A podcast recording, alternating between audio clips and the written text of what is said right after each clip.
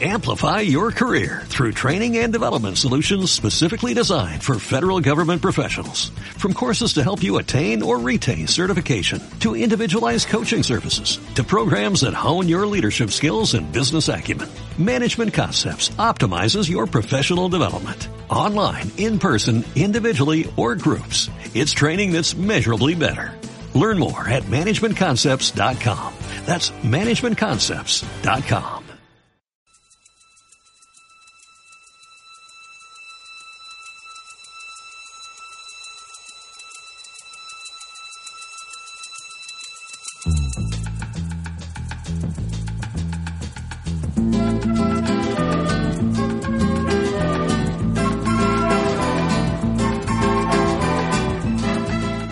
Bienvenidos a todos y a todas, soy José Carlos Cabrera y esto es Red Refugio, un programa sobre las personas refugiadas, así como de aquellas personas que intentan llegar a Europa por la frontera sur.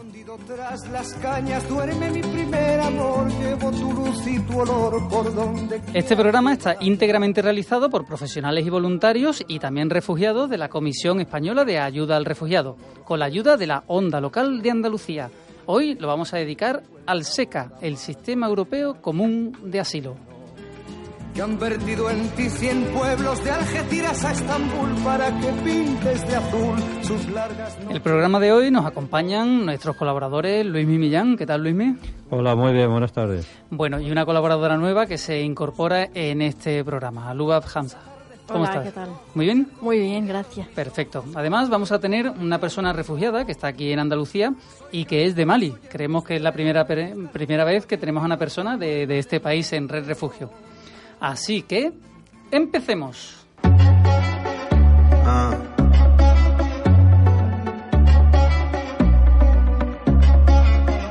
Io non so più dove ho messo il cuore. Uno de los organismos europeos que peor conocemos, pero que más estamos echando de menos con todas esas noticias que nos están llegando del Mediterráneo, es el SECA, el Sistema Común de Asilo, que es más conocido por esas siglas que decimos, el SECA, y pretende ser ese espacio de protección y solidaridad para los más vulnerables, o por lo menos eso es para lo que había nacido. Sin embargo, debido a la falta de coordinación y de desarrollo, genera unas lagunas legales que conlleva que muchas ONGs sean perseguidas. No lo olvidemos simplemente por salvar vidas allí donde están.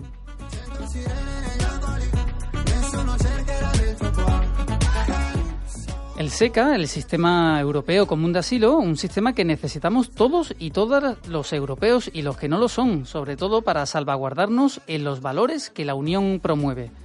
Pero antes de eso, y como toda la semana, empezaremos definiendo un término que tiene mucho que ver con el programa de hoy. Es el término del Acuerdo de Schengen.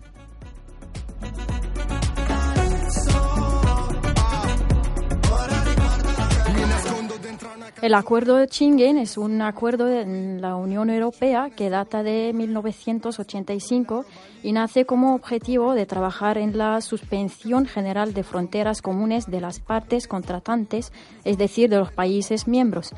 El acuerdo pretende la supresión de las fronteras internas de la Unión y obliga al control de las fronteras externas conforme a un estándar y una regulación común en las entradas, una política única de visado y otros aspectos relativos a las fronteras y también a la inmigración clandestina.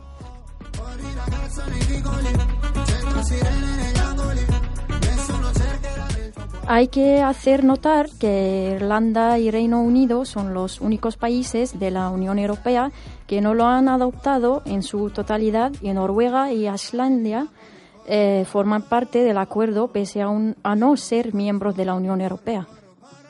Lo peor de este acuerdo es que Schengen vincula la migración a delito y establece el control de fronteras como elemento central para garantizar la seguridad de los países miembros, sin abarcar otro tipo de política de integración de los migrantes extracomunitarios que viven en la Unión Europea. Esta práctica de control de fron- fronteras, la imposición de visados, las sanciones contra las compañías aéreas y marítimas, así como otras medidas de este tipo, afectan al derecho de cualquier persona de dejar un país por ser perseguida.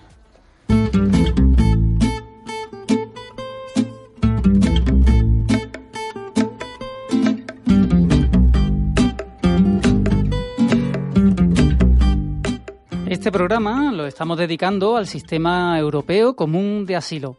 Hoy en Red Refugio, en la onda local de Andalucía.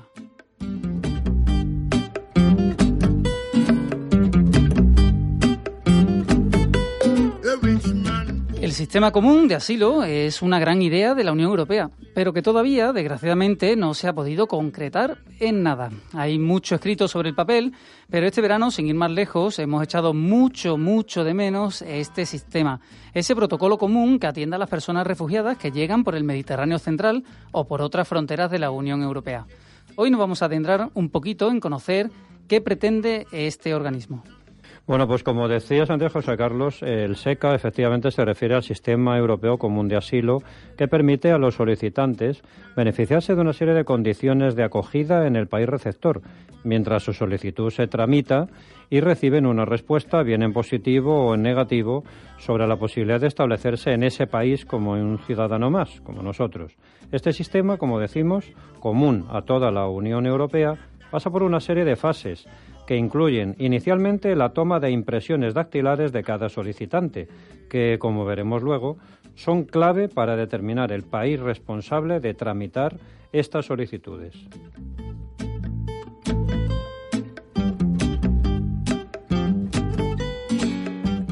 Los solicitantes son entrevistados igualmente por un agente de la Unión Europea con formación jurídica, claro, que determina si reúnen o no las condiciones necesarias para poder inscribirse en la categoría de refugiados o, en su caso, recibir lo que se llama protección subsidiaria. Mediante esta se conceden al interesado o la interesada ciertos derechos que tienen que ver con el acceso a un permiso de residencia, a un mercado de trabajo o a la necesaria atención sanitaria. Regula también el SECA todos los trámites y recursos a los que los solicitantes de asilo tienen acceso en caso de que su solicitud sea denegada en primeras o en segundas instancias. Un reglamento, en fin, José Carlos, en el que la Unión Europea viene trabajando desde el año 1999 y que no tiene otro objetivo que evitar que a la política de asilo de los países miembros sea una auténtica lotería y de que a estas personas que se han visto obligadas a abandonar su país por muchos motivos eh, se les garantice unas condiciones mínimas de acogida y un trato independientemente del país de origen y, por supuesto, del país receptor. En fin, de todo ello hablaremos ahora a lo largo de este programa. Intentaremos hacerlo fácil para que nuestros oyentes lo entiendan lo mejor posible.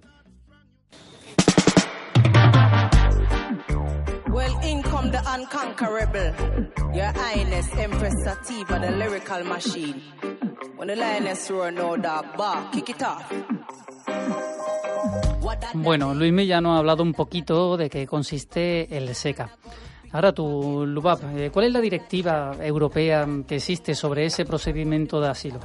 Pues la directiva sobre procedimiento de asilo era del 2005 y regulaba todo lo relacionado con el proceso de solicitud de asilo, como por ejemplo la presentación de la solicitud, su examen, las vías de recurso, las medidas eh, que se toman en caso de fuga del solicitante, etcétera. Pero esta directiva era demasiado imprecisa, de manera que se creó en 2013 otra directiva más clara que ayudó a tomar decisiones más justas y a formar un sistema común que seguir en el examen de las solicitudes por todos los Estados miembros. Bueno, parece que se avanzó con la búsqueda de una nueva directiva más clara. Pero, ¿cuáles son los logros que se ha conseguido con esa nueva directiva? Pues cumplió muchos objetivos, como por ejemplo, primero, hacer que el proceso de la solicitud de asilo sea mucho más fácil y rápido, después impartir la mejor formación a los responsables de las decisiones y ofrecer una asistencia temprana a, los solicitantes. En tercer lugar, designar representantes apoderados de los menores no acompañados que de esto hemos hablado mucho en Red Refugio, y atender a las necesidades especiales que puede tener el solicitante de asilo. La nueva directiva pretende regular nuevas normas que amparan los derechos fundamentales y ayudan a reducir la presión sobre el Tribunal de Estrasburgo. Y ya finalmente, para terminar, otro objetivo era el hacer frente a las solicitudes retiradamente presentadas por una misma persona mediante equipar bien a los Estados miembros.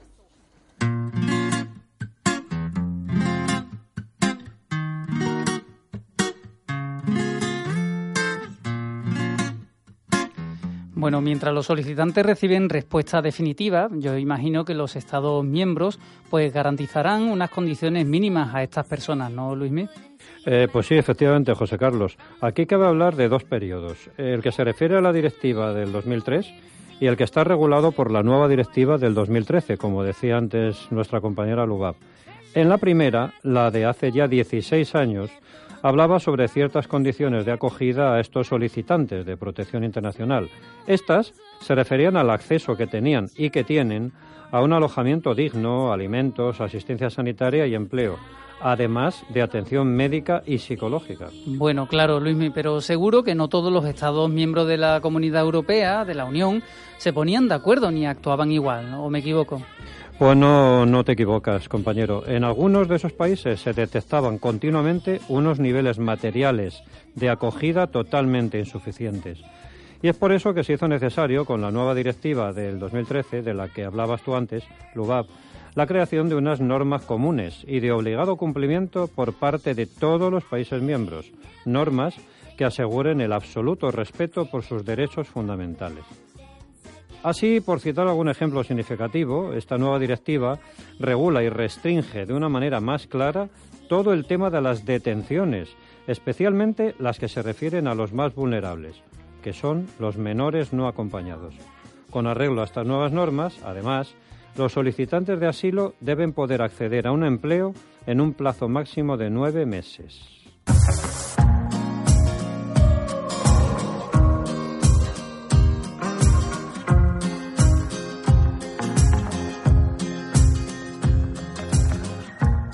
Bueno, Lubab, ¿y qué requisitos se le pide a estos solicitantes para que puedan ser beneficiarios de protección subsidiarias? Bueno, José Carlos, pues sí hay una directiva que especifica los requisitos que deben cumplir los solicitantes, como por ejemplo pertenecer a un tercer país o a una pátrida, huir de la persecución, la guerra y la tortura, etcétera.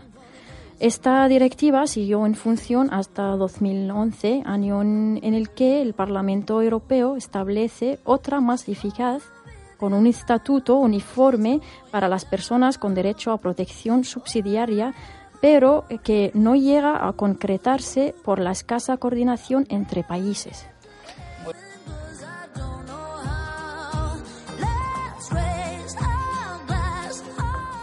Bueno, ¿y qué objetivos pretende cumplir esa nueva directiva, Luismi? Pues mira, esa directiva ha definido unos puntos muy importantes. Entre ellos, primero aclaró los motivos que dan lugar a esa concesión de protección internacional. Luego también facilitó el acceso al empleo y a la asistencia sanitaria a los beneficiarios de la protección subsidiaria y también amplió la validez de los permisos de residencia. En tercer lugar, esta directiva tiene en cuenta los casos de los menores y los aspectos de género en la evaluación de las solicitudes de asilo. Y finalmente, fíjate, y no por ello menos importante, aceleró el acceso de los solicitantes de protección internacional a los derechos y medidas de integración.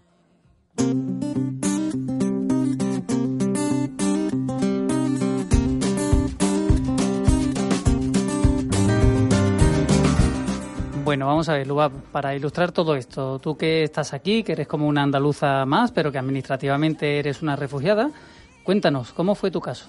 Pues en mi caso todo fue sencillo. Presenté la solicitud de la protección internacional en la comisaría, donde me dieron una cita para la entrevista una semana después. Y en la entrevista había que explicar el porqué de la solicitud y contestar a todas las preguntas que se planteaban. La comisaría otorga al final una lista de organizaciones que ayudan al refugiado y entre ellas el CEAR, a donde fui para guiarme en el tema de abogados, alojamiento, etcétera. Y como parte final se dejan las impresiones dactilares, claro.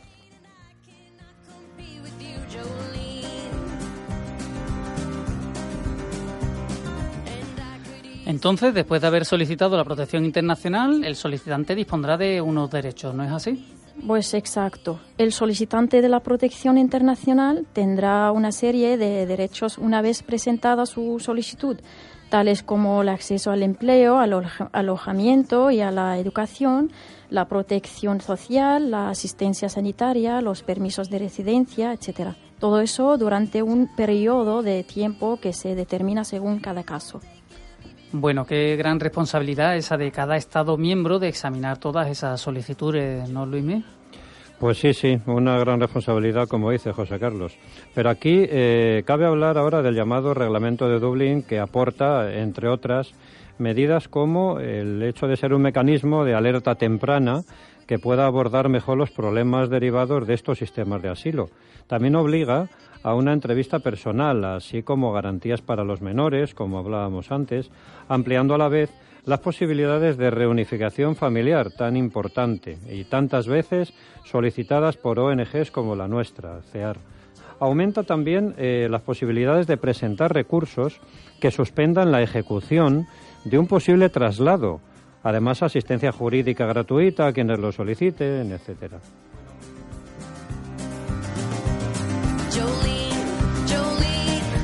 Bueno, bueno, Luis, vamos a ver, si no lo he entendido mal, eh, entonces, ¿qué pasa? ¿Que es posible un traslado? ¿Que se le puede devolver a esta gente a su país? Bueno, bueno, José Carlos, no te vayas a asustar, que no es el caso de nuestra compañera Lubab. En realidad, lo que queremos decir es que en el caso de migrantes irregulares, eh, sí, efectivamente, podrían ser devueltos a su lugar de procedencia. Pero el reglamento de Dublín, del que estamos hablando, les concede una mayor protección y pueden acogerse a él perfectamente. Además, este procedimiento no puede extenderse más allá de 11 meses si se trata de amparar a una persona y de nueve, como un embarazo, si el resultado es devolverla. Pero no te preocupes, José Carlos. Creo que esa no es la situación de Lubab.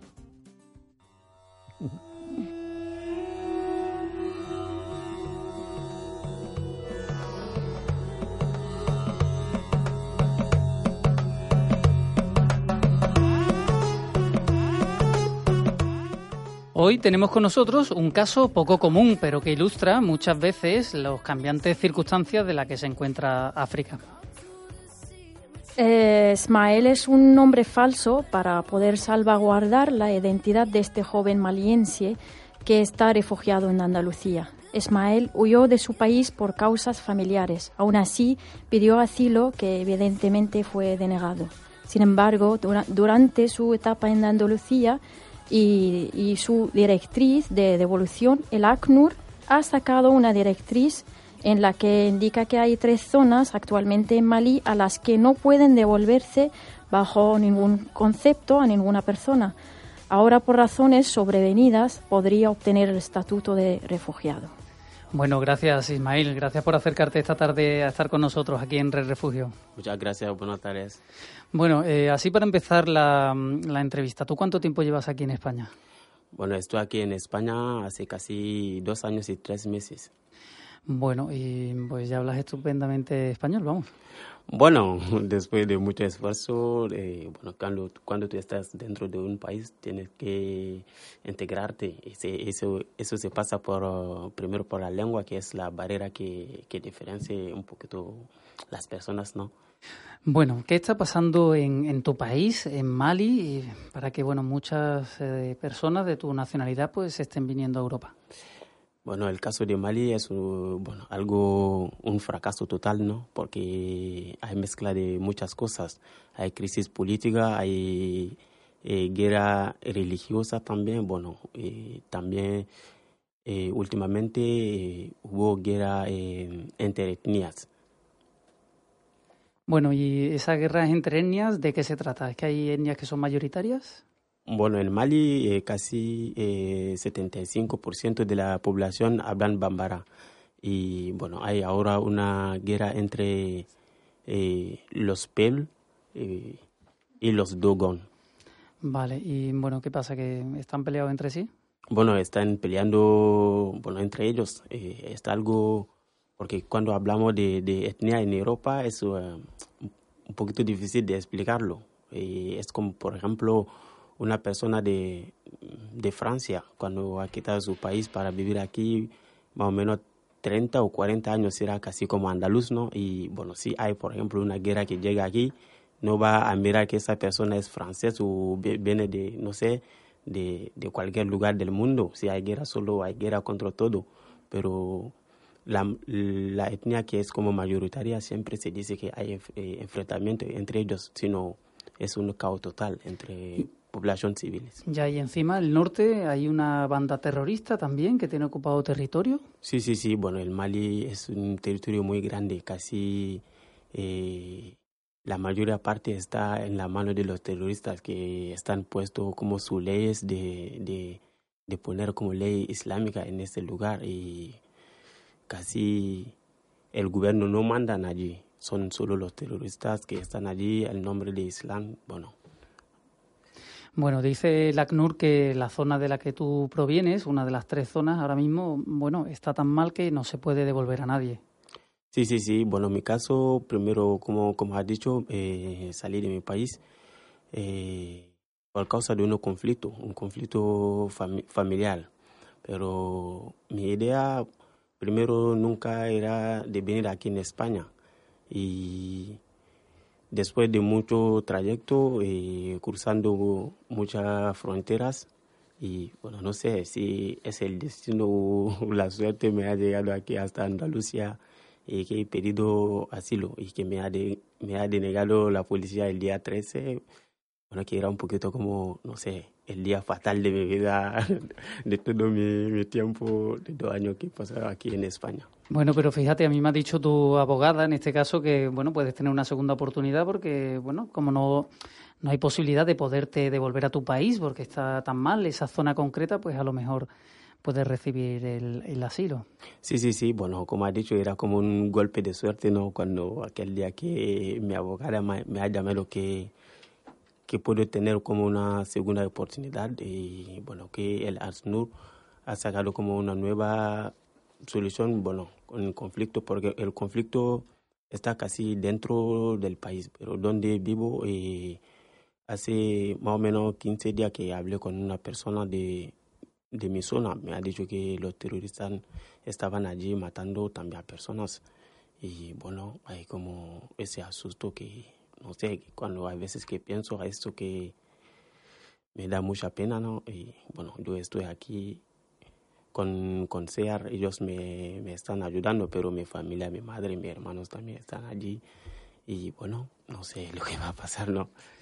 Bueno, eh, Ismael, eh, háblanos un poquito de, de, tu vida en Andalucía. Eh, ¿Qué tal van las cosas aquí? Bueno, muy bien, muy bien, ahora muy bien. Y como has dicho al principio, y toda integración se pasa por, para aprender la lengua, ¿no? Cuando llegué aquí, eh, bueno, primero eh, llegué aquí saltando la valla de Melilla y después me fui a Madrid tres, tres meses. Y bueno, como yo, eh, mi idea era de, de, estudiar y allí hablé con las personas de Cruz Roja, bueno, a través de una mujer me ha aconsejado de venir aquí en, en Andalucía, sobre todo a una asociación que llama Caritas. Y allí ellos me han ayudado mucho a darme clase de español y allí empecé a hacer la ESA y bueno, y después preparar el acceso al grado superior. Bueno, y además haces otras cosas, ¿no? Me han dicho que también estás jugando al fútbol. Sí, sí, sí, juego al fútbol y el año pasado estaba eh, con un equipo que se llama Vista Azul en hermana y este año, bueno, me ha trasladado a otro equipo que se llama La Rosiera. ¿Y puedes jugar federado o no te dejan? Bueno, sí, porque el año pasado como estaba con la tarjeta roja que se dan a los eh, a las personas que piden asilo con eso podría jugar pero cuando me ha denegado no sabía lo que iba a pasar. Además que hablar con mi con mi entrenador bueno tenía que preguntar a la federación y si puedo jugar o no pero como mi abogado ha ha solicitado bueno, la nueva solicitud, creo que puedo, puedo jugar este año. Muy bien. Oye, y cuando tú hablas, por ejemplo, con otras personas de, de tu nacionalidad, de Mali, y bueno, ¿qué, ¿cuáles son las dificultades que ellos te comentan? Bueno, creo que es el mismo, el mismo problema, ¿no? Porque cuando tu familia vive en otro lado, que tú estás aquí, la mente no puede estar tú no puedes estar tranquilo de ver que, por, por ejemplo, tu madre, tu, es el mismo caso ¿no? que vivimos aquí y bueno. Bueno, y ahora que te escuchan los andaluces, ¿tú qué le dirías a ellos después de haber estado dos años aquí, bueno, no sé, en España? ¿Tú qué le dirías? Yo no sé si has tenido algún episodio, bueno, no tan, no tan bonito, sino alguno, alguna persona que te dijera algo por la calle o algo. ¿Tú qué le dirías a esos andaluces que ahora viven bueno, con personas que vienen de otros países? Bueno, lo que puedo decir, eh, eh, bueno, Andalucía es como todas las partes del mundo, ¿no? Hay gente buena y gente mala. Bueno, yo he tenido la suerte de encontrar de verdad aquí a gente maravillosa. Y bueno, además de esto, hay veces que me voy a algunos lugares, a, algunos lugares no para como hablar con las personas, para sensibilizar un poquito. un día me encuentro con, algunas personas no que bueno que piensan que estamos aquí para quitar los trabajos y, así no bueno a esas personas bueno de mi caso yo quiero decirles que yo estoy aquí. Mi idea es de estudiar, no para, para sacar trabajo a, a, nadie, ¿no? Y, y, estoy aquí también buscando esta alternativa para conseguir un mundo mejor, porque la gente piensa, por ejemplo, que si hay un problema en África, es como un problema, bueno, de África o en otro lugar. Yo creo que el mundo nunca va a ser en paz si hay un problema en otro lugar. Tenemos que cogernos como humanos, ¿no? Como con esta solidaridad creo que podemos lograr muchas cosas. Oye, Ismael, pues nos ha encantado tenerte esta tarde aquí con nosotros. De verdad te, deseamos lo mejor y que consigas eh, también el estatuto de asilo. Todo el placer es para mí. Hola, soy Moy del grupo Putov y quiero mandar un saludo solidario a todos los que escucháis Red Refugio. Yo también soy de esta red.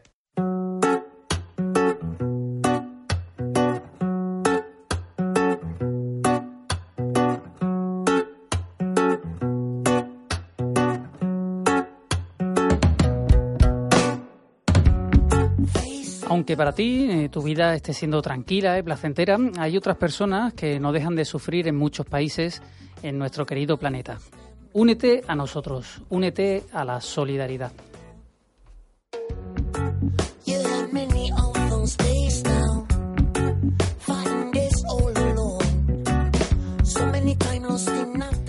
Bueno, pues hasta aquí ha llegado el programa de Red Refugio, eh, hoy aquí en la onda local de Andalucía.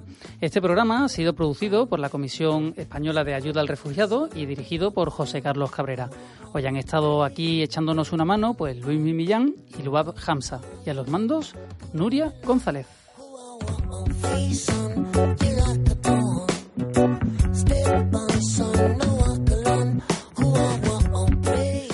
Te ha gustado, queremos saber de ti. Déjanos tu mensaje en nuestra página de Facebook o de iVoox o un mensaje también en Twitter, en la cuenta arroba cear-andalucía.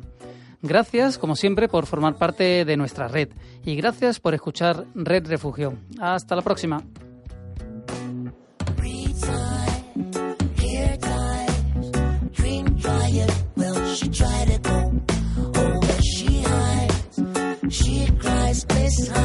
Higher, higher. Well, she doesn't.